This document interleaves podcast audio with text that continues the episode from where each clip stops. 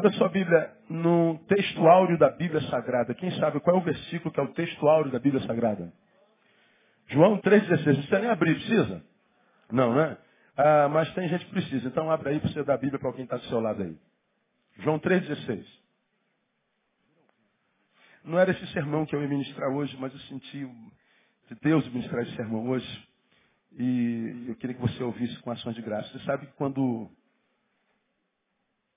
a gente prega, a gente está pregando em nome de Deus, em nome de Jesus, eu acredito, já falei isso mil vezes, que Deus muitas vezes prepara um culto do tamanho desse, com milhares de pessoas, para falar com uma única pessoa.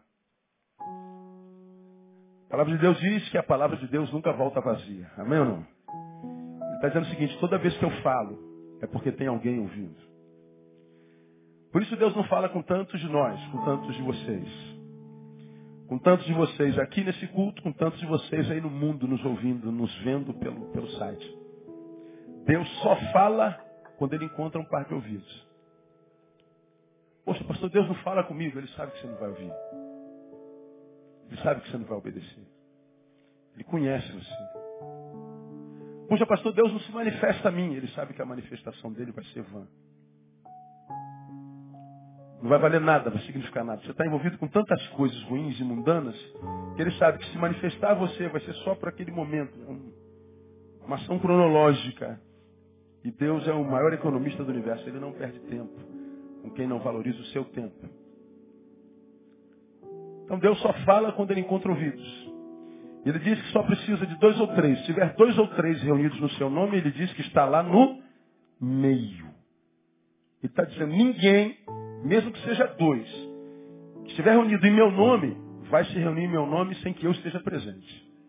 Ou seja, quem, quem entra para estar na minha presença nunca estará na minha presença em vão. Impossível. Se é pelo meu nome mesmo que ele entra e está lá, lá eu estarei. Mesmo que sejam dois ou três. Então Deus não se impressiona com multidões. Multidões só impressiona a gente. Oh, que igreja cheia, grande porcaria. O cabana do Catone está mais cheio que aqui essa hora. E não muda nada. E a gente sabe muito bem que Deus não fala com todos que estão aqui. Alguns entram aqui ou em qualquer igreja. E Deus pode passar por aqui. As águas deles podem ser derramadas. E alguns saem daqui secos. Poxa, eu não gostei muito desse culto não. Claro, você não esteve no culto. Ainda que o Todo-Poderoso baixe aqui e abençoe tanta gente, alguns vão sair daqui tão doentes quanto entraram, tão vazios quanto entraram, tão infelizes quanto entraram. E ter estado aqui vai ser a maior perda de tempo. Porque Deus vai falar, mas quando vai adiantar para alguns, não tem ouvido. Deus não fala com quem não ouve. Para mim isso responde a Frustração de tanta gente com Deus. Puxa, pastor, eu falei tanto com Deus, orei, Deus não me responde, Deus não fala, Ele sabe que você não vai ouvir. Como eu preguei há bem pouco tempo atrás sobre Salmo 23, 1. O que, que diz no Salmo 23, 1? Vamos juntos? O Senhor e. Porque o Senhor é o meu pastor, o que, que Davi declara? Nada me faltará. Aí alguns temos falta no monte de da nossa vida, faltando quase tudo. Poxa, Deus não é fiel, Deus não, não ouviu a sua palavra. Não, ele não falta nada para quem é ovelha. Quando eu digo, o Senhor é meu pastor, eu estou dizendo, eu sou ovelha. Ovelha obedece. Ovelha serve, ovelha se multiplica. Ovelha comunga. Ovelha segue. Ovelha ouve.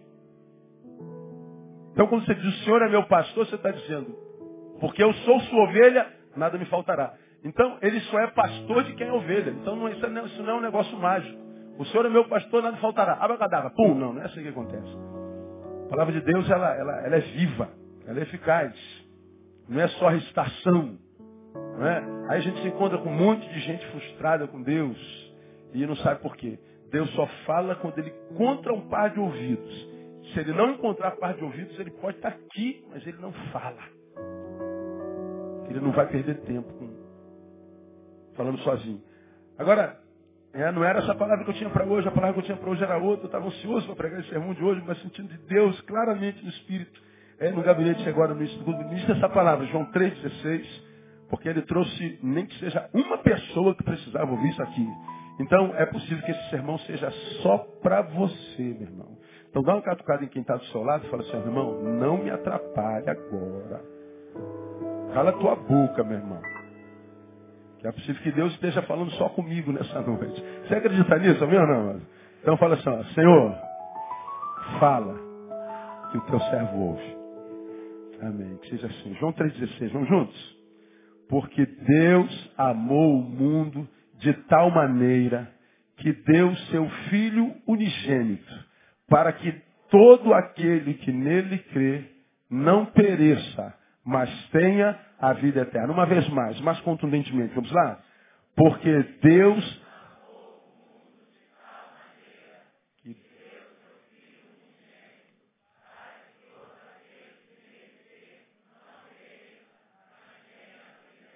Aleluia. Esse é o texto máximo, o texto da Bíblia. Qualquer crente sabe ele de cor. Qualquer um. Se converteu domingo passado, ele já sabe isso aqui de cor. Ah, Deus amou o mundo de tal maneira, fala do amor de Deus. Deu seu filho unigênito, deu de melhor. Ele é o rei do universo. Se ele decidisse assim, Gabriel, você vai morrer por aquela gente e eu vou determinar que o teu sacrifício vai apagar o risco de o escrito de dívida. O teu, o teu sacrifício, Gabriel, vai apagar a, a, a, maldição do pecado. Poderia ter mandado Gabriel, quem ia questionar? Poderia ter mandado Miguel. Ele poderia ter mandado um anjo qualquer para espiar o nosso pecado, mas ele nos amou de tal forma que ele falou assim, eu vou pegar o que eu tenho de melhor aqui. Porque o, o, o preço da dívida do pecado é tão grande que não serve um anjozinho qualquer, um arcanjozinho qualquer. Eu vou mandar meu filho, vou mandar Jesus de Nazaré. Jesus é a expressão personificada do amor de Deus por nós. Toda vez que eu passo por vales de sombra de morte, e muitas vezes quando a dor me alcança, porque a dor alcança qualquer ser vivo, basta que o ser vivo esteja vivo, quando ele, essa dor nos alcança, você tem ouvido isso aqui muitas vezes repetidas vezes, nós temos a sensação de duvidar do amor de Deus. Eu preguei aqui alguns anos atrás que a dor tem esse poder de desdivinizar Deus em nós. A dor nos alcança de tal forma que nós passamos a olhar a Deus de uma forma diferente. Pô, se Deus fosse bom, esse, essa desgraça não estava acontecendo comigo. Se Deus fosse bom, se Ele fosse bom, como está escrito na sua palavra, eu não estava sentindo essa dor. Se Deus fosse bom, essa calamidade não tinha alcançado minha vida. Se Deus fosse bom, Deus, se Deus fosse bom, a maldade não teria me alcançado. A maldade, porque nos alcança, a dor porque nos alcança, ela tem o poder de mudar a minha visão de Deus. Sentir dor, Deus não é amor. Sentir dor, Deus não é bom. Sentir dor, Deus esqueceu de mim. Sentir dor, Deus teve amnésia. Equívoco. Toda vez que eu sou tendente, porque ser caído e frágil, a duvidar do amor de Deus, eu lembro da cruz. Não, ele mandou Jesus para morrer na cruz por mim. E Jesus é a expressão maior do seu amor, é a personificação, a materialização do seu amor por mim. E eu sei que essa dor que eu estou sentindo, a adversidade pela qual estou passando, tem um significado, vai ter uma significância. Eu sei que Deus é amor, eu sei que Ele me ama. E a gente não pode esquecer do que nós acabamos de cantar. Ou Ele me amou, ou Ele me ama. Ele me ama.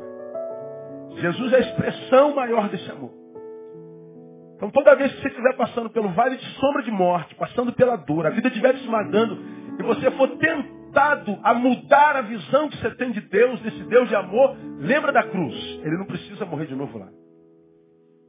Ele te ama.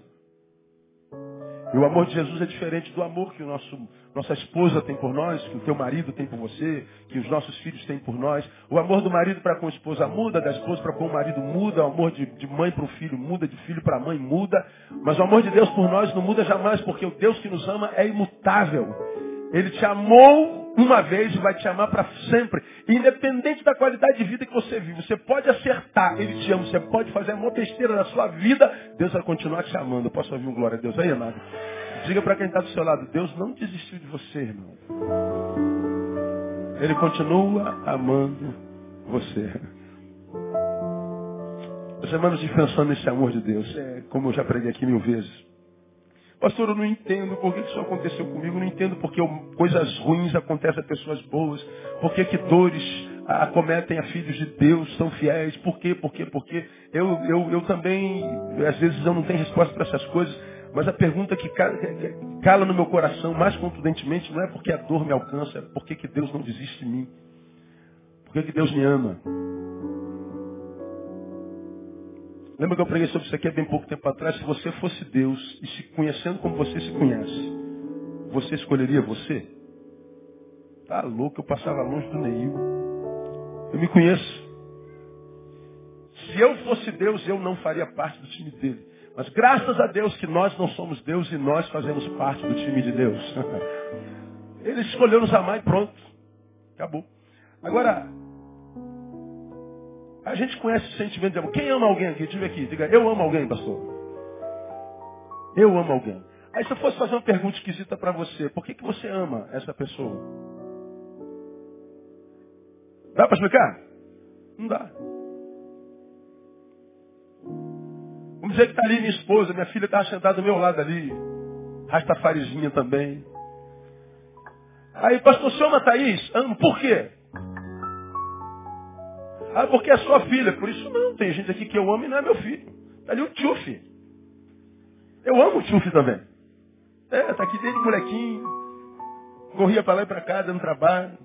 Agora está casado. Casei o moleque. Cresceu. E não é meu filho. Por que que ama, pastor? Amores não se explicam. Aí se eu fizesse uma outra pergunta. Ah, você disse que ama alguém, amém ou não? Por quê? Não sabe. Vou, vou fazer outra pergunta. Para que você ama essa pessoa? E aí que complicou mais ainda. Soma Thaís, para que você ama ela? Pô, cara, para que pergunta é essa, cara? Não, tem, não, não se discute amor. Como eu não explico o amor e não sei a função dele, a gente simplesmente ama e pronto. A gente demonstra o amor. Quando Deus quis demonstrar o amor que ele tinha por você, ele mandou Jesus. Porque senão ficaria um amor muito platônico. Eu te amo, mas ninguém sabe. Eu te amo, mas você não sente. Eu te amo, mas eu não pego nesse amor. Eu te amo. E daí você me ama se isso aí não dá em nada? Não, Jesus amou e materializou o seu amor em Jesus de Nazaré. Jesus é a expressão do seu amor. Agora, o amor de Deus para conosco, ele é diferente do nosso amor para com qualquer um. O amor de Deus tem uma lógica. Eu não sei porque eu amo ou para que eu amo, mas Deus, o amor de Deus tem uma lógica. O amor de Deus é lógico. O amor de Deus não é sem nexo. O amor de Deus não é desconexo. O amor de Deus não é complexo. O amor de Deus tem uma razão de ser. O amor de Deus tem uma razão de haver. Esse texto diz porque Deus amou o mundo de tal maneira que todo aquele que nele crê não pereça, mas tenha a vida eterna. Ele está dizendo, Deus amou e esse amor tinha uma, uma, uma razão. Deus amou para que esse amor produzisse alguma coisa. Ele amou e esse amor tem uma função. Há um porquê e há um para quê do amor de Deus. Para que, que Deus amou o homem? Por que, que Deus amou o homem? Qual a razão do amor de Deus por mim? Qual a razão do amor de Deus por nós? Bom, o texto diz, Deus amou o mundo de tal maneira, para quê? Para que todo aquele que nele crê, não pereça. Deus me amou para que através desse amor eu pudesse crer nele. Ou seja, o amor de Deus existe para gerar fé no coração do homem. Deus mandou Jesus. Ele nos amou e disse assim, eu quero que vocês entendam que o meu amor é verdadeiro. Eu vou mandar o que eu tenho de melhor no céu. E quando esse amor for materializado em Jesus, eu quero que esse amor seja tão contundente na vida de vocês que ele gere fé. Que ele gere em vocês a capacidade de crer em mim e no amor que eu tenho por vocês. E por que, que Deus queria que nós crêssemos nele? Para que, que Deus queria gerar fé no nosso coração? Para que, que Deus queria que nós tivéssemos fé no amor que Ele tem por nós? Porque nós viveríamos um tempo onde o amor seria tão banalizado e por causa do amor banalizado viveríamos um tempo tão dolorido, tão inacreditavelmente violento. Hoje, domingo, de novo, há bem pouco tempo atrás, nos Estados Unidos, entra mais um maluco num templo Sikh, lá em Wisconsin, nos Estados Unidos, matou sete, oito pessoas, metralhou todo mundo de novo. Semana retrasada foi num, num cinema. A gente fala, meu Deus, é muita violência, o cara mata por nada. Ó, resolvi, vou matar uns cabra hoje. E o cara compra a arma e vai lá e mata todo mundo. Depois deu aquela cara de maluco no tribunal. Só que lá no tribunal estão os pais das pessoas que morreram, as mães das pessoas que morreram, os filhos das pessoas que morreram.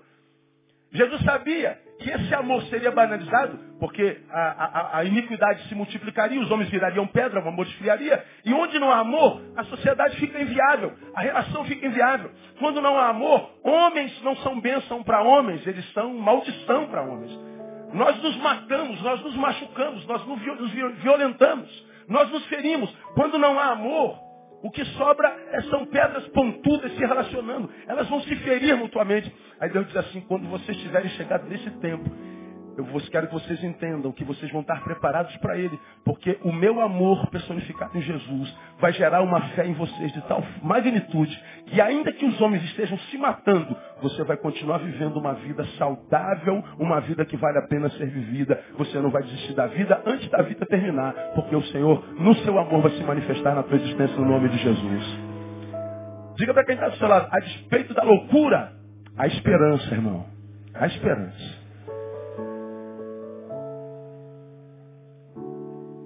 Eu tenho pregado sobre isso domingo de manhã. De manhã eu tenho pregado uma série de sermões desde fevereiro, portanto há seis meses. Estou na mesma série. Vida devocional. Para quem busca equilíbrio e longevidade. Porque a longevidade é o que a gente não tem mais. A gente começa 200 projetos e não termina nenhum deles. Nós não temos mais permanência no casamento, os casamentos estão acabando, nós não temos mais relacionamentos entre pai e filhos que duram para sempre, nós não temos mais relacionamentos duradouros entre vizinhos, nós não temos mais relacionamentos duradouros entre pastores e ovelhas, nós não temos mais nada, nada dura, nada permanece. São raras as pessoas que você diz assim, ah, esse cara está casado há 30 anos, esse é há 25. A gente só vê quebradura, a gente só vê gente rompendo com gente. A gente só vê trairagem, traição, ingratidão o tempo inteiro. Não é só na igreja, no teu trabalho, na tua faculdade, na tua família. Só a gente se ferindo. Falei, meu Deus, existe alguém fiel ainda? Existe alguém saudável? Existe alguém que faça bem para alguém ainda? Ainda tem gente sã nessa loucura que a gente vive hoje? Claro que tem. Mas eles são sempre minorias. É gente que foi batizada por esse amor. Porque a Bíblia diz, Paulo, lá em 1 Coríntios capítulo 3, se não houver amor, nada serei. Nada. A gente não morre quando a morte chega, a gente morre quando o amor se vai. Não sobra nada se o amor foi. Ah, mas eu estou vivo. Não, você está existindo. Como eu digo, transformou-se numa carne andante. Isso é chuva, é? Diga glória a Deus pela chuva. O Rio de Janeiro estava precisando dela, não é verdade? Aleluia. E Deus me livrou. Hoje eu vinha de moto para a igreja, aí caiu aquele temporal. Oh, glória a Deus. Me livrou. Então é o amor de Deus que transforma a nossa vida em, em vida. Aí, o amor de Deus foi enviado com uma lógica, Neil, para gerar fé no teu coração. Eu enviei o meu amor em Jesus, materializei em Jesus para que você cresce, para que a fé fosse gerada. Aí vem Paulo e fala assim, e esta é a vitória que vence o mundo, a saber, a nossa fé. Como é que eu venço as adversidades do mundo presente? Pela fé. E quando é que a fé é gerada no meu coração? Quando eu creio no amor de Deus por mim. O amor de Deus veio para gerar fé. Agora, para a gente caminhar na nossa discussão. Para que, que Deus quer gerar fé no coração dos homens? Bom, o amor é para gerar fé. E a fé é gerada para quê? João nos, nos ensina nesse texto. Porque Deus amou o mundo para que todo aquele que nele crê, conclua, não pereça. Todo aquele que nele crê, todo aquele que ele que tiver fé, não pereça. Para que, que Deus, em Jesus, tem interesse em gerar fé no teu coração? Para que você não pereça, para que você não morra. Aí você fala assim, para que eu não morra, pastor? É. Para que você não morra. Agora, quando a gente fala de morte, percebam, a gente está falando, por incrível que pareça, da única certeza que a gente tem na vida. A única coisa que eu e você sabemos é que eu e você vamos morrer. Então olha assim, bem no, fundo do olho de alguém e fala assim, você é um defunto adiado. Ele está amarrado, pastor.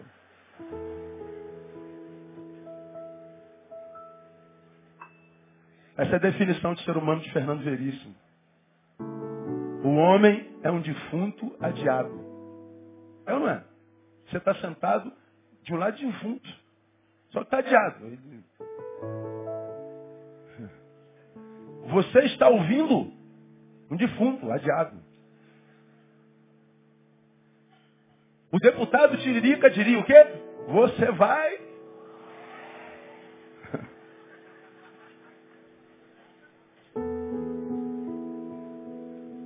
Membro da Comissão de Educação do Ministério da Educação.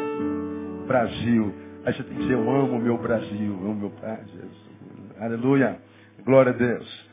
Para que, que Deus quer gerar fé no nosso coração? Para que a gente não morra. A morte é uma única realidade que a gente sabe na nossa vida. É a realidade muito presente na nossa vida hoje. Aliás, ela é a única certeza. A, a realidade mais presente na nossa vida é que a gente, a gente não sabe de mais nada, irmão.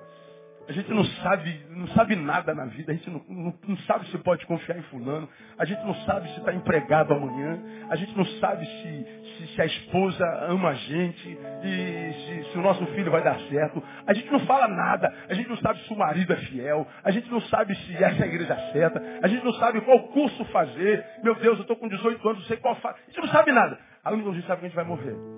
Aí o Senhor diz assim, olha, eu estou gerando fé no coração de vocês para que você não morra. A fé que o amor de Deus quer gerar no nosso coração tem o poder de paralisar a morte, de matar a morte na nossa vida. E matar a morte, permito dizer a vocês, em três perspectivas. A primeira, a morte psíquica. É aquela a respeito da qual eu falo há 20 anos nesse púlpito. Eu digo que a gente deve lutar para não morrer o quê? Antes da morte chegar. Diga assim, eu não devo morrer antes da morte chegar. E nós vivemos num tempo onde as pessoas morrem antes da morte chegar. É a morte psíquica, é a morte existencial.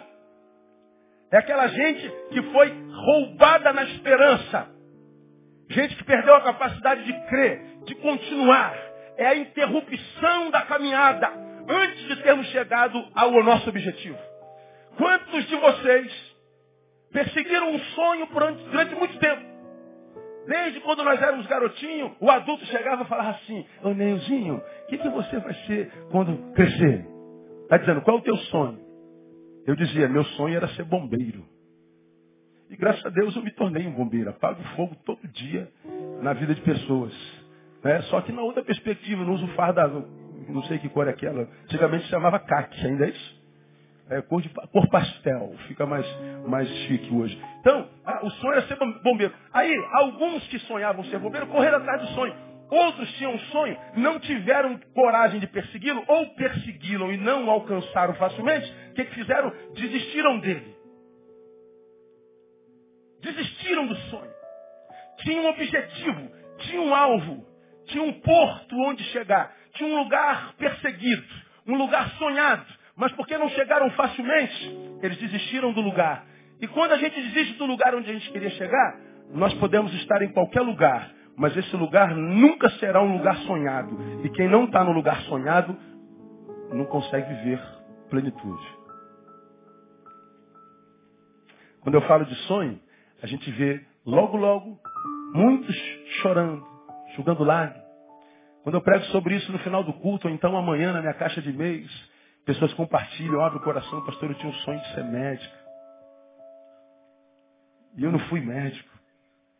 Eu tinha um sonho de ser dentista, de ser arquiteto. E por alguma razão, essa pessoa não chegou ao sonho de ser médico, dentista, arquiteto, pastor, seja lá o que for. E por alguma razão, ela parou no meio do caminho. De lá ela saiu, mas ela parou no meio do caminho. E aqui no meio do caminho ela se transformou em qualquer outra coisa, mas não é aquela coisa que ela sonhou no passado. Portanto, ela contempla o lugar do seu sonho com pesar. Porque o sonho, sonhado ontem, não cumprido hoje, revela para ela de que ela fracassou. Muitos que não conseguem lidar com esse fracasso morrem antes da morte chegar, se entregam. A estima se torna rastejante Pessoas que dizem, eu sou um fracassado, eu sou um miserável, Deus não foi bom comigo, Deus não foi fiel, Deus abençoa ele, Deus abençoa ela, Deus abençoa eles, mas comigo não aconteceu, pois é, não aconteceu contigo, não é porque você é pior do que as outras pessoas, é porque, quem sabe, você não valorizou o amor de Jesus, que foi amor na tua vida, na minha, na nossa, para gerar a fé que me capacitaria para vencer a morte. Qual morte? A morte psíquica. Morrer antes da morte chegar.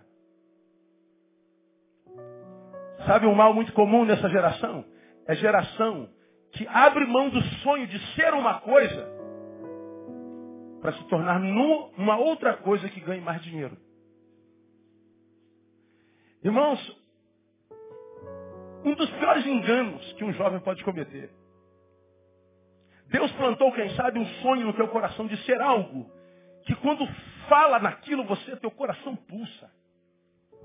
Quando você pensa naquilo, nossa, teus olhos enchem de lágrima, desde sempre. Mas aquilo não dá muita grana. Aquilo não traz muita honra na sociedade. Mas quando você olha aquilo lá, você diz, cara, rapaz, esse negócio, pô, mas não dá muito dinheiro. Aí você abre mão do teu sonho para fazer uma outra coisa que vai te dar dinheiro. Aí nós vivemos uma, uma dicotomia existencial. Nós vivemos um tempo de gente muito cheia de grana, mas ao mesmo tempo gente muito infeliz. Infelizes com dinheiro. Endinheirados infelizes. E muitas vezes tem gente lá que resolveu abrir mão do muito dinheiro para ser o que sonhou. É um duro realizado. É uma pessoa feliz, mas realizada, que quando se olha no espelho, adora ver o que vê. Quando se olha no espelho, o que nasce no coração é gratidão e diz, Deus, muito obrigado, porque tu me permitiste ser o que eu sempre sonhei. Mas filha, você não tem nenhum, você não tem um bilhão de dólares na conta. É verdade, senhor. Mas eu tive o pão na manhã, o arroz do almoço, o lanche da tarde e a janta já estava esperando em casa.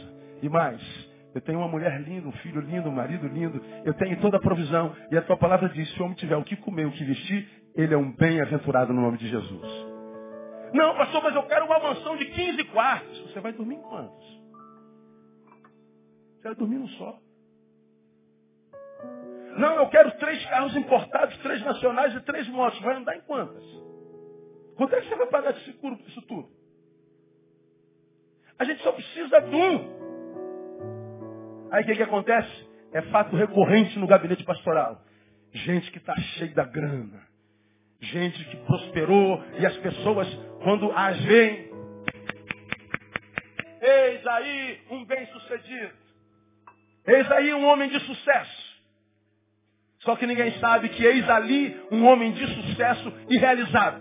Um homem de sucesso infeliz, porque nós estamos preparando pessoas para serem máquinas. Estamos preparando pessoas para ganharem dinheiro. Estamos preparando pessoas para serem prósperas. Mas nós não estamos preparando pessoas para serem felizes. Porque o que gera felicidade no coração do homem não é o dinheiro que ele possui.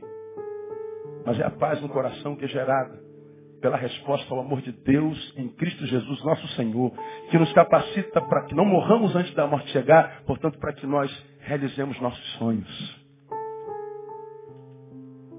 Você me lembra? Se lembra de eu citar aqui quantas vezes vivemos um tempo de pessoas tão pobres, tão pobres, mas tão pobres que tudo que ela tem é dinheiro. Nada mais. Pessoas que olham para o sonho lá de trás. Estão longe dele. E o sonho só relembra de que ele é um fracassado. A multidão o inveja. Quer ter a roupa que ele tem, o carro que ele tem, tudo que ele tem. Mas hoje, quem sabe, ele abriria a mão de tudo que tem para ser o que sonhou. Como Deus colocou essa palavra na minha boca, Ele trouxe alguém aqui para ouvir. Eu queria que você ouvisse o que Deus está ministrando no teu coração, meu filho. Não desista do teu sonho, não. Foi Ele quem plantou esse sonho no teu coração. E Ele sabe que você só vai ser feliz quando você se tornar aquele que você sonhou ser um dia, porque aquele que você sonhou ser um dia, sonhou ser porque estava em comunhão com Ele para a glória dele no nome de Jesus. Assim, aí pega no braço de alguém e sacode assim, ó, Deus ainda tem, pensa, pensa em você, Deus ainda sonha contigo. Por que, que Deus amou o homem para gerar fé? E para que, que Deus quer gerar fé? Para que eu não pereça para que eu não morra antes da morte chegar. Para que eu não me entregue antes do final da luta. Para que eu persiga, para que eu prossiga, para que eu insista, para que eu chegue lá. morte psíquica. Ele nos para que a gente não pereça também na morte espiritual. Morte espiritual. Há um texto na Bíblia, João capítulo 11, 25, diz assim: Eu sou a ressurreição e a vida. Quem crê em mim, ainda que esteja morto, viverá. E todo aquele que vive e crê em mim, jamais morrerá. De que morte ele está falando? Da separação eterna de Deus. Eu poderia falar da separação de Deus. Mas eu estou falando da separação eterna. Porque separado de Deus, muitos estão. Por isso que a vida se torna insuportável. Jesus vem e diz, porque sem mim, concluo, nada podeis fazer. É Jesus quem diz, sem mim nada podeis fazer. Aí a gente fala assim, pô, então Jesus se equivocou, porque eu não quero, nunca quis saber dele e consegui fazer a faculdade de engenharia. Como é que ele diz que sem mim nada podeis fazer? É, é porque Jesus não está falando só de produção. Ele está falando de produção que gera vida na vida. Jesus nunca valorizou o homem por suas produções. Porque ele nos trata como filhos e não como empregados. Lembra que eu já preguei sobre isso aqui? Quem valoriza a gente pelo que produz é o patrão. Quanto mais você produz, mais ele te paga. Ele pagou pelas oito horas do teu dia, e se você ficar um pouquinho mais, aquelas horinhas que a gente chama de serão, ele te paga um pouquinho mais. Então, à medida que você produz muito, o teu patrão te valoriza mais. Mas Deus não, Deus nos trata como filho. Então você pode ter um filho que virou um assassino quanto mais. E o irmão dele é um estudioso quanto mais, é um estudioso inveterado. Qual dos dois, mamãe, que você ama mais? O bandido ou o doutor? Diga aí, mamãe. Você ama mais o doutor, não é isso? Não. Ama mais o bandido? Ama igual, não ama? Mas peraí, o, o primeiro é bandido, mãe. Não interessa. A mãe, o pai, não ama o filho pelo que ele produz, ama o filho pelo que ele é. Como todos nós somos filhos de Deus, diga graças a Deus. Ele ama você não pelo que você produz, mas pelo que você é. Então, quando ele diz que você não pode fazer nada, ele está dizendo, estou falando daquelas coisas que vão contribuir para que a tua vida seja uma vida que vale a pena ser vivida. Eu não estou falando de coisas que você faz para encher teu bolso. Eu não estou falando de coisas que você faz para dar conforto ao teu corpo. Eu não estou falando de coisas que você produz para causar inveja em todo mundo. Eu estou falando daquilo que você faz que depois de feito, você diz, caramba, como isso me enriqueceu. Ele está dizendo coisas que enriquecem que transformam vida em vida, só é possível fazer nele, porque ele é o Deus de toda a vida. Por isso que ele gera fé no nosso coração. Para que a gente não morra espiritualmente, para que a gente não fique eternamente separado de Deus, para que a nossa vida, portanto, seja uma vida viável para que a minha vida seja uma possibilidade. Porque algumas pessoas estão correndo atrás da felicidade, estão correndo atrás da significância e vão continuar correndo até a morte. Vão fazer parte daquele grupo de gente que eu falo, que nasce, morre, sem viver. Nasce, morre, é enterrado. Passou pela vida, mas a vida não tomou conhecimento dela. Por que, que algumas pessoas são assim? Porque a fé não foi gerada como produto do amor de Deus por ele. Então eles se tornaram em pessoas fazedoras, produtoras, homens máquinas, homens reprodutores, mas que nunca foram seres viventes. Seres viventes. Nós vivemos um tempo assim de pessoas que estão mortas espiritualmente, separadas de Deus, separadas daquele que morreu para gerar fé, uma fé para que a minha vida fosse viável. Nós estamos vivendo um tempo onde a morte é um assunto muito mais comum e perto de nós do que sobre a vida. Quando você para para conversar com as pessoas desse tempo, a gente só vê tristeza, opressão, separação, morte. Morreu fulano, morreu ciclano, morreu ciclano, foi estuprada, foi esquartejado. A gente liga a televisão só desgraça. Eles despejam aquelas más notícias dentro da nossa alma. E a nossa alma vai ficando perplexa, adoecida, depressiva, transtornada um lixão emocional vai sendo lançado dentro da gente, daqui a pouco a gente não está suportando. A gente está tomado pelo pânico, com medo de viver. Como é que você explica a síndrome do pânico?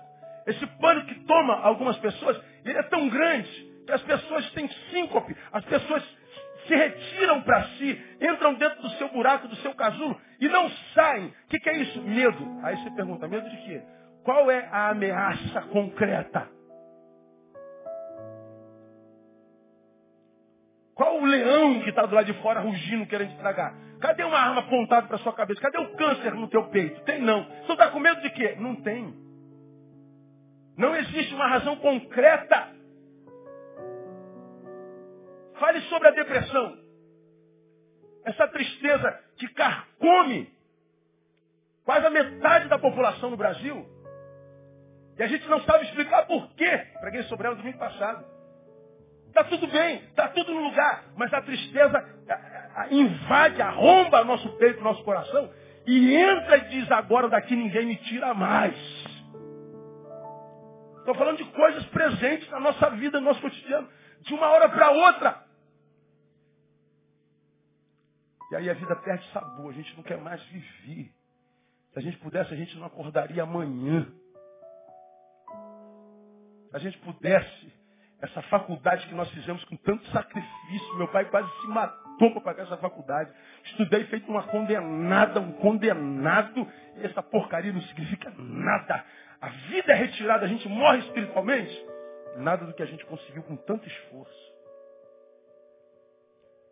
Serve para nada. Você vê lá as pessoas que estão se matando nesse planeta a cada 30 segundos, um se mata no mundo. Quase todos de classe média para classe alta. O maior índice de suicídio no mundo, você já aprendeu onde é? No Japão. Um a cada 17 minutos se mata. Segunda potência mundial.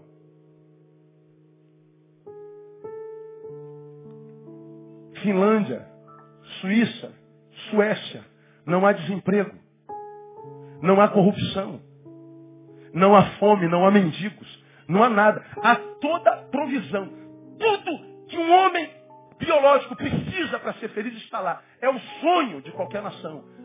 Mas lá está o maior índice de suicídio do mundo. Porque é morte espiritual. Para que, que Deus amou o homem? Para gerar fé no nosso coração. Para que, que Deus gerou fé no nosso coração? Para que a minha vida se tornasse viável. Para que eu não morresse psiquicamente. Para que eu não morresse espiritualmente. Para que eu não fosse separado de Deus por toda a vida. Para que, que Deus, segundo lugar, quer gerar fé no coração do homem? Não só para que ele não pereça, mas segundo para que ele não, para que, ele, para que o homem tenha vida. Aí você fala assim, pô pastor, não morrer não é a mesma coisa que viver? Não, claro que não. Você pode não estar tá morto, mas vivo também você não está. Se você não responde ao amor de Deus. Não está morto não significa que se está vivo. Porque você já aprendeu aqui, pior do que a morte é a ausência da vida. Você está cansado, se você está em todos os cursos que eu estou, sempre tem gente nova. Você já aprendeu a, a, a ideologia do suicida, não é verdade? Quando o suicida se mata, ele não quer matar a vida, ele quer matar a dor. Suicida não nasceu dizendo, já, qual é o teu plano quando você tiver 18 anos? Me matar, pastor. Esse é meu sonho. Quero constituir minha família, formar meus filhos. Com 35 eu dou um tiro na cabeça. Esse é meu plano. Não, ninguém nasce assim. Nós nascemos para viver. Jesus disse, eu vim para que vocês tenham vida. Vida com abundância. Vida com abundância. Diga abundância. Diga assim, a felicidade é um direito meu em Cristo Jesus. Então catuca quem está do outro lado. Você tem direito a ser feliz. Ah, irmão, eu digo essas coisas, eu tomo posse eu tenho direito a ser feliz. Então, quando eu vivo uma vida felicitária, uma vida de, fel... de gente realizada, eu falo assim, Deus, eu sei que é o Senhor quem faz isso. Mas eu tomo posse como direito meu, porque Jesus pagou isso lá na cruz do Calvário. O amor dele me possibilitou isso. Então, quando a infelicidade ela vem se acochando, né? Vem se aproximando, se aproxegando. Como quem diz, olha aí, tudo bem? Vamos trocar uma ideia? A infelicidade vai chegando? Vai, eu, para de palhaçada, minha filha. Aqui não. Nessa vida já tem uma rainha, a rainha felicidade. Eu sou alvo. e respondia o amor de Jesus naquela cruz do Calvário. Então, está, não está morto não significa viver. O suicida, quando se mata, ele não quer matar a vida, ele quer matar a dor. O suicida, ele não quer morrer, ele quer viver. Só que ele não consegue. Porque ele não consegue viver, ele prefere morrer. Ensina para nós que pior do que a morte é a ausência da vida. Estar vivo e não conseguir viver, na cabeça dele, é pior do que a morte. Aqui, nessa noite, 1.500, 1.700 pessoas, mas aquele monte que está lá. Um monte de vocês já pensou em se matar. Um monte de vocês já tiveram o desejo de morrer.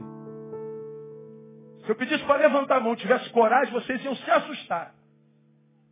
Quantos já acordaram de manhã e estavam tristes porque acordaram? Quando nós somos assim, estamos dizendo, a vida não vale a pena. Porque a vida não é viável. Viver é um sacrifício. Viver é um castigo. Viver é uma desgraça. Para que, que eu nasci? Aí deseja a morte. A gente deseja a morte, não é porque a morte é simpática, porque a morte é bonitinha. A gente pensa na morte porque a vida inviabilizou-se. Nós não conseguimos viver. Por que, que Jesus gerou fé no nosso coração?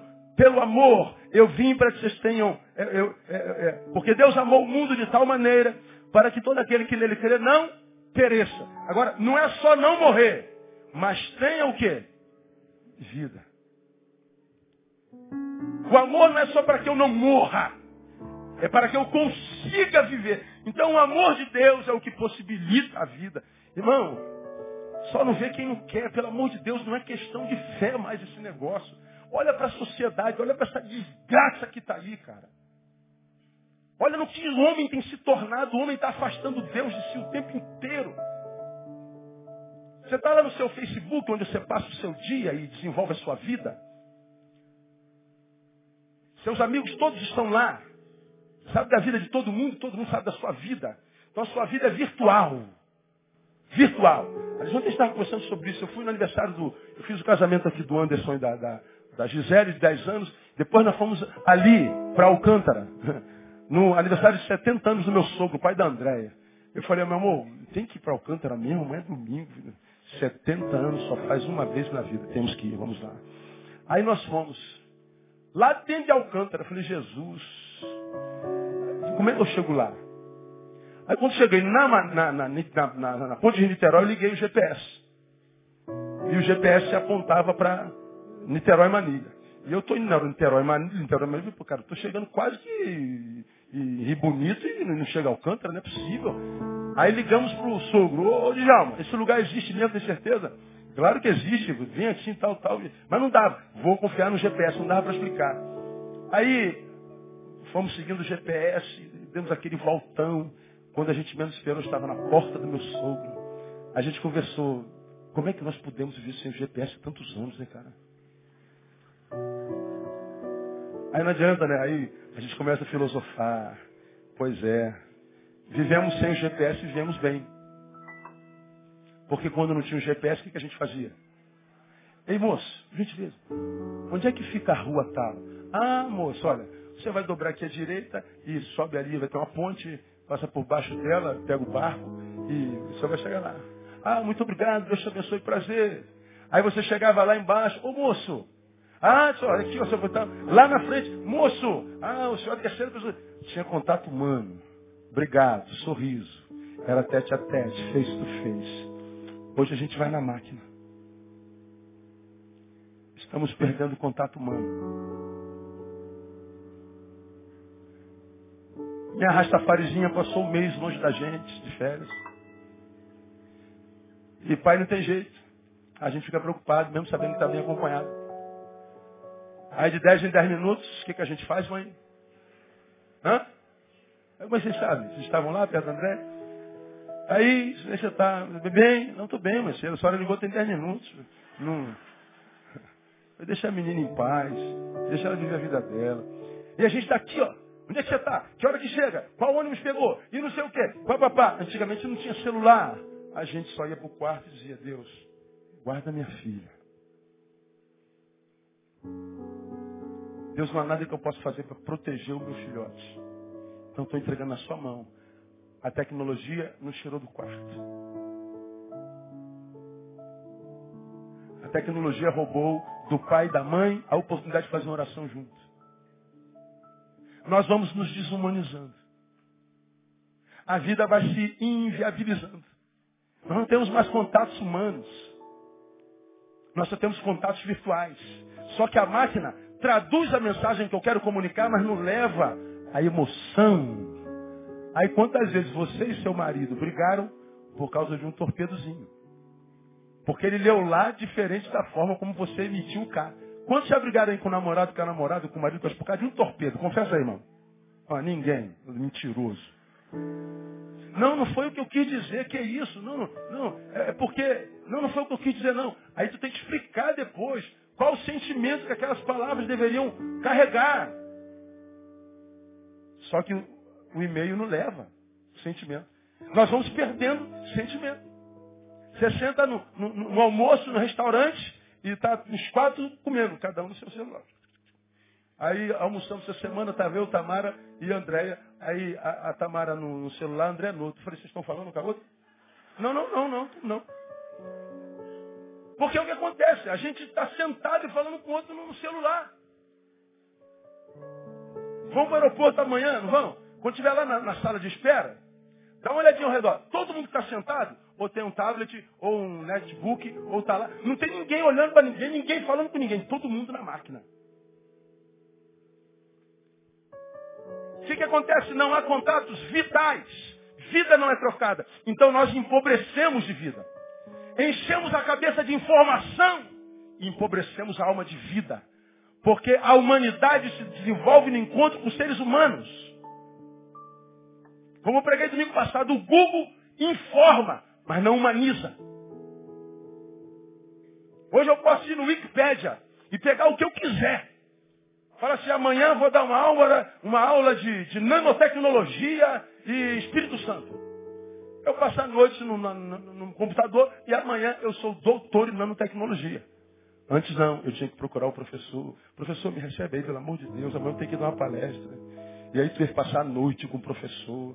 Aí durante aquela aula falava da alma, e que a mulher não está bem, que o filho foi. É, contatos humanos, vitais. O que o Senhor está dizendo, irmão, é que os homens, porque não amam mais, viraram pedra, vivem uma relação coisificada, uma relação de máquinas uma relação tecnológica. E aí, sem que se aperceba, estão enchendo a cabeça de informação, mas esvaziando o coração de sensação, de vida. Por quê? Porque não há amor. Nós não aprendemos a amar. Aí nós retornamos e os levamos a 2 Timóteo capítulo 3, versículo 3, se eu não me engano, que fala sobre a biografia do homem do tempo do fim. E uma das marcas do homem do tempo do fim está lá. Primeiro serão amantes de si mesmos amante de si mesmo, já preguei sobre isso aqui, filos autós, filautós. Gente cujo amor tem uma única direção. Qual é? Ele mesmo. Seria um egoísmo tão grande que o outro seria um descarte. Não serve para nada. Quando o outro não é amado, nós o coisificamos. Coisas não se usa, não se, não se ama, se usa. E o que a gente usa, a gente usa e descarta. Amante Mas existe uma marca pior. Está lá. O homem do tempo do fim seria sem afeição natural. Deus nos livre, irmão. Sabe o que, que Paulo está dizendo nesse texto?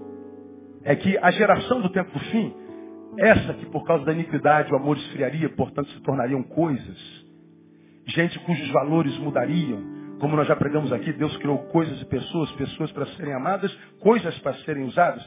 Adoecemos, amamos as coisas e, e usamos as pessoas. Qual o problema? Quando eu amo uma coisa, eu estou dando a uma coisa um sentimento humano. Essa coisa não pode me, me devolver. E aí, quanto mais amo, mais pobre eu fico. Porque eu estou ficando pobre, eu paro de amar. Quando eu paro de amar, eu viro uma coisa como essa coisa. Nossa relação é coisificada. É uma desgraça. Portanto, quando eu mato essa coisa, eu não estou matando ninguém, eu estou matando uma coisa. Quando eu denigro essa coisa, eu não estou denigrindo ninguém, estou denigrindo essa coisa. Quando eu estupro, quando eu esquartejo, quando eu difamo. Gente, é teu irmão, que irmão, isso é uma coisa. Por que, que é uma coisa? Porque meu olhar é coisificado, não há amor. Quando Paulo diz que nós seremos sem afeição natural, ele está dizendo, a geração do tempo do fim seria uma geração filha dessa gente coisificada. Que o amor esfriaria.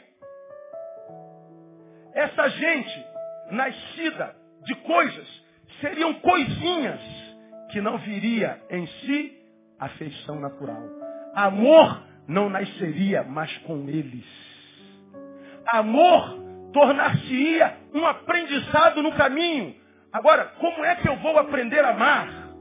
Se os meus pais são coisas, meus amigos são coisas, meus professores são coisas, minha igreja é de coisas. Vê se a igreja não está coisificada, só fala em dinheiro, irmão. Só fala em prosperidade, em ter, ter, ter, só fala em coisas. O futuro da humanidade é sinistro. Está dizendo que o homem não nasce mais com amor natural, com afeição natural. Ou eu aprendo a amar, ou o que sobra é indiferença. Cara, você está fazendo ele sofrer indiferente. Você está gerando violência indiferente. Você está matando indiferente. Deus amou o mundo de tal maneira para que todo aquele que nele crer não só não perecesse, mas que tivesse vida. A vida só é possível através do amor de Jesus. Você já encontrou o amor de Jesus? Quando você encontrar o amor de Jesus, diga glória a Deus. Então diga assim, a vida é possível para mim. Então, se você por acaso está tentando desistir da tua, ouça essa palavra. Deus está amando você nessa noite dizendo, não desista da tua vida porque há possibilidade para você ainda. Diga para quem está do seu lado, não desista, irmão, vai dar certo. Oh, aleluia, aleluia, aleluia, glória a Deus. Louvado seja o nome do Senhor, para sempre exaltado seja o nome do Senhor. Eu posso viver até a morte chegar. Eu posso ver até o fim da vida, você pode ver até o fim da vida. Mesmo que o que a gente veja não seja nada disso. Eu lido com a morte todo dia, me encontro com gente morta todo dia. Me encontro com gente defundada todo dia gente que desacreditou todo dia, gente que não acredita mais todo dia, gente que vem aqui porque ouve falar tanto do tal do pastor Neil, pastor Neil, pastor Neil. Teve uma irmã que teve aqui a semana passada, meu Deus, não aguentava mais ouvir falar do Senhor, que, que raio de homem é esse aí, vou lá ver. Aí ela foi abençoada com a palavra e falou, entendi, pastor, não é o Senhor, é a palavra que Deus tem colocado na sua boca, palavra de vida, palavra que mexe com o nosso ser. Uma palavra que não está só preocupada em céu ou inferno. Porque o céu, se eu estou no caminho, eu não preciso bater essa nele. Eu vou chegar lá no nome de Jesus. Você está no caminho, amém ou não? Esquece o céu, irmão.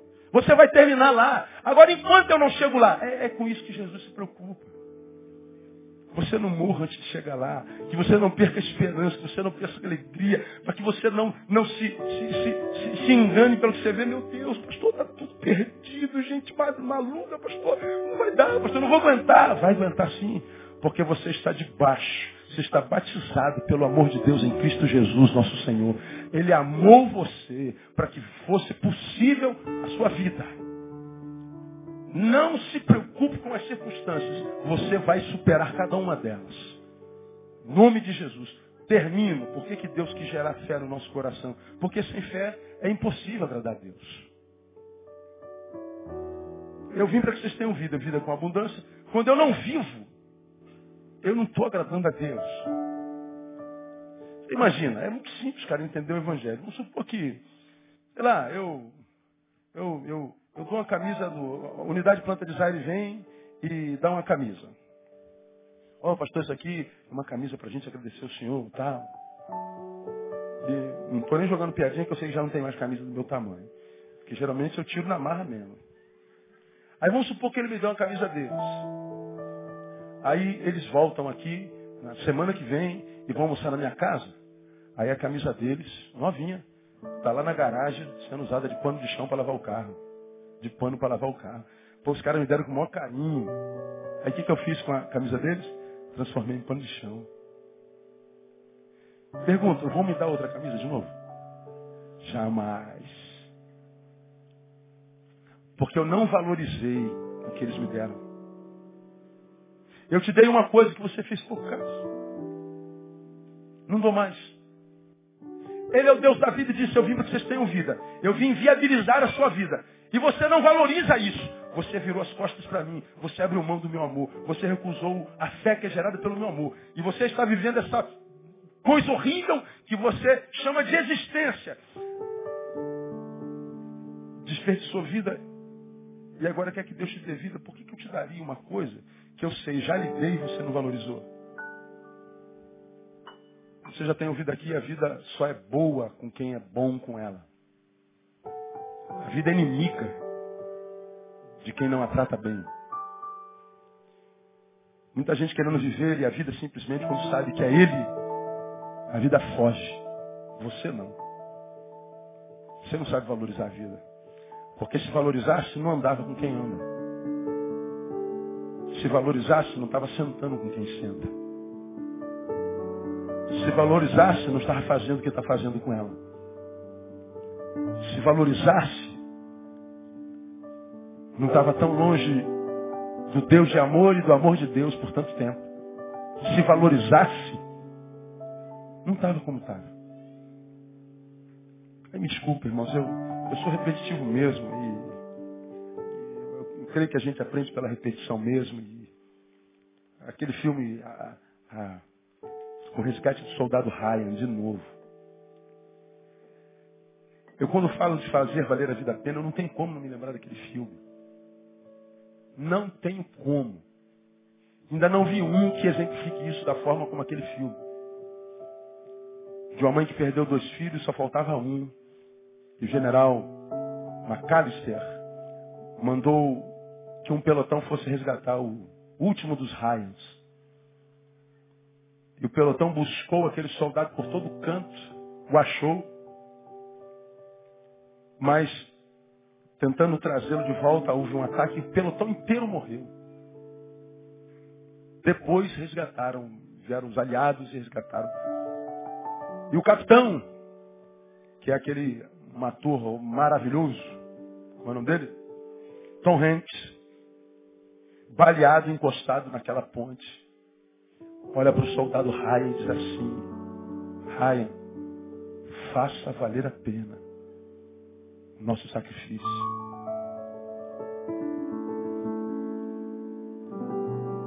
Como quem disse, esse pelotão inteiro morreu para salvar sua vida. Faça a sua vida valer a pena. Aí passa os anos, aparece o soldado raio, agora um velho, um idoso, cabeça branca, andando com dificuldade. Ele vai lá no túmulo do capitão, portanto, décadas depois, leva a mulher, a filha, os netos, genros, e vai diante do túmulo, presta continência. Foi emoção, até hoje me emociona aquela cena. E ele conversa com o capitão, capitão, eu vim aqui para te agradecer. Eu estou chegando no final da minha vida. Mas eu tentei ser o melhor homem que eu pude ser. Está aqui minha família.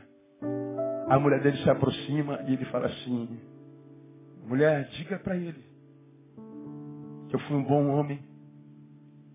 Diga para ele que eu fiz valer a pena. E ela diz: Você foi um bom homem. Você foi o melhor marido. Você foi o melhor pai. Aliás, você é. E ele chora e o cinema inteiro chora. E eu choro de novo. Você já está chorando também. E está todo mundo chorando. Como quem diz, capitão, o seu sacrifício não foi em vão. Eu vivi uma vida que honrou o seu sacrifício. Agora o nosso capitão, Jesus Cristo, ele morreu no nosso lugar. Ele morreu a nossa morte para que nós vivêssemos a sua vida. A proposta dele foi maravilhosa. Eu quero trocar de lugar com vocês. Eu morro a sua morte, vocês vivem a minha vida. Eu pego o castigo que está sobre vocês e trago sobre mim. Eu pego a sua enfermidade. Eu pego a impossibilidade da sua vida e trago para mim. E eu pago o preço naquela cruz. Tudo que eu quero em troca, faça valer a pena a sua vida. E o que, que você tem feito da tua? Está aí vivendo como quem dá sorte. Alguns crentes, muitas vezes eu falo porcaria. Está sempre magoadinha aqui, magoadinha ali, vou embora. Vou, vai te catar, irmão. Vai pro raio com parta. Some daqui, crente porcaria. Está sempre querendo ser paparicado, sempre magoei, não deu oportunidade. Ah, vai te catar, vai servir o Senhor, vai ganhar uma para Jesus, pô. Depois ficar ligando, pastor, eu quero pedir perdão. Não precisa pedir perdão, pode voltar quantas vezes você quiser. Mas seja homem, pô. Mais do que homem de Deus, seja homem. Faça valer a pena o sacrifício de Jesus. Não é para agradar a mim, não. É para agradar Jesus, pô. Foi ele que morreu por você, não foi eu. Se você vai, se você volta, se você fica, se você vê, se você pega, não muda nada na minha vida. Não muda nada a vida dessa pessoa que está do seu lado. Mas a tua conduta muda totalmente a forma como Deus vai olhar para você, como a vida vai olhar para você. Porque há pessoas para as quais a vida olha e a vida sorri e abraça. Há pessoas para as quais a vida olha e a vida chora. Você não. Porque eu estive contigo, você não me valorizou. Você me jogou fora. Você me desperdiçou. Transformou-me no, no, no, no lava-carro. Então por que que Jesus morreu para gerar fé? Para que a fé fosse gerada através do seu amor. Para que esse amor? Para que essa fé? Para que eu não morra antes da morte chegar. Mas, para que a minha vida seja uma possibilidade. Mas, para que eu agrade a Deus. E eu só agrado a Deus, não é quando eu uso gravata, não é quando eu não tenho dread. Ah, botei dread, não é de Deus. Botei isso, não é de Deus. Ah, agora eu botei gravata, agradei a Deus. Eu botei o saião, agradei a Deus. Agora eu não fumo mais, agradei a Deus. Nada disso não, irmão. A gente agrada a Deus quando a nossa vida é uma vida cheia de significância e significados. A tua vida justifica a tua vida. Para que, que você está vivo? Está aqui, Senhor. Pastor, olha aqui, a minha vida produziu isso aqui. Está vendo? Está vendo essa gente aqui, pastor? Tudo fruto da minha vida. Obra das minhas mãos, pelo amor de Deus. A minha vida, aqui, eles justificam a minha vida. Tua vida é justificada pelo quê? Não, pastor, eu vivo para o meu umbigo. Como eu tenho dito, quem vive para si não tem razão para viver. Martin Luther King, quem não tem uma causa pela qual morrer, não merece viver. Madre Teresa de Calcutá, Winston Churchill disse para ela assim, meu Deus, ela trabalhava com leprosos, gente que pedaços da carne caía porque não tinha medicamento para aquela época. E ela abraçava, ela beijava. Churchill disse para ela assim, eu não farei isso por dinheiro nenhum. E ela respondeu, eu também não. Eu não faço por dinheiro. Eu nasci para isso. Alguém disse para ela, mas o que a senhora está fazendo é uma gotinha no oceano. É, mas uma gotinha, o oceano sem essa gotinha seria um oceano, oceano mais pobre. E o que é um oceano, senão a junção de milhões e milhões de gotas? O que é uma multidão, senão a composição de milhares e milhares de individualidades? É o que eu faço, é uma gotinha, mas o oceano sem essa gotinha seria mais pobre. Ela nasceu para aquilo. Ela justificava a sua própria vida. Agora, tantos de nós estamos chorando porque a vida não sorri para a gente.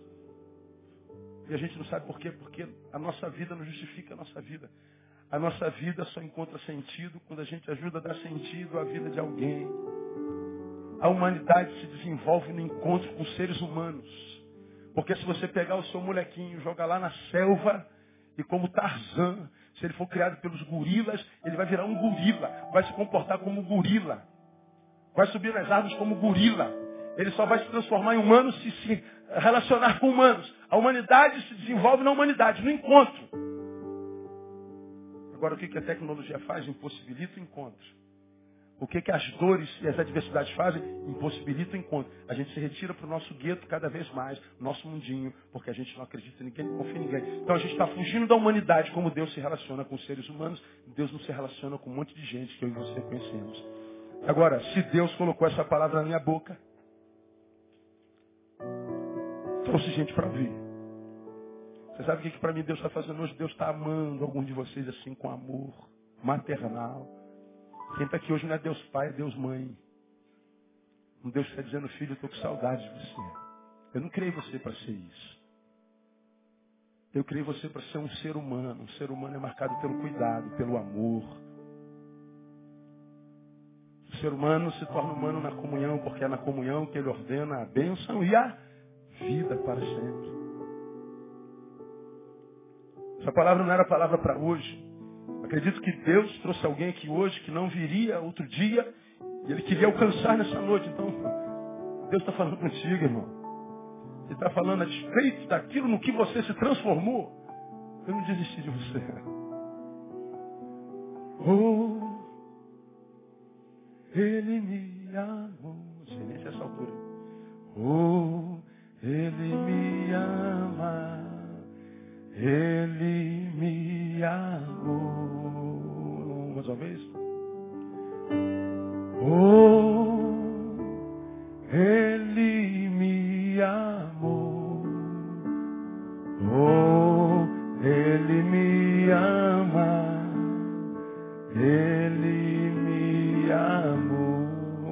Vamos ficar em irmãos. Queria que você abraçasse uma pessoa e dissesse, Jesus ama você. Dá um abraço curador nessa noite, irmão. Um abraço curador nessa noite. Ele ama você. Ele não desistiu. O seu abraço é o abraço de Jesus na vida de alguém nessa noite. O seu abraço está curando alguém nessa noite. Ele tem ciúme de nós. Pastor, essa palavra foi para mim. Eu não quero continuar sendo isso que eu tenho sido. Eu não quero ser isso, pastor. Eu quero voltar para casa. Eu quero voltar para os braços de mamãe Deus. Eu quero voltar a ser humano saudável. Eu não quero mais ser essa coisa que é usada e usa. Eu quero voltar a ser aquilo que eu fui quando eu estava na presença dele. Foi contigo que Deus falou nessa noite. Eu quero Jesus, pastor. Eu quero esse Jesus maravilhoso. Eu quero esse amor. Ele me amou para isso, então eu vou tomar posse disso. Então nós vamos cantar essa canção mais uma vez. Foi contigo que Deus falou. Eu quero orar com você. Sai do seu lugar, vem até aqui no altar. Eu quero ministrar sobre a sua vida. Aleluia. Tem ciúmes de mim. O seu amor é como um furacão. Eu não falo mais nada, eu só oro. Eu me lembro de sua misericórdia. Então, de repente, não vejo mais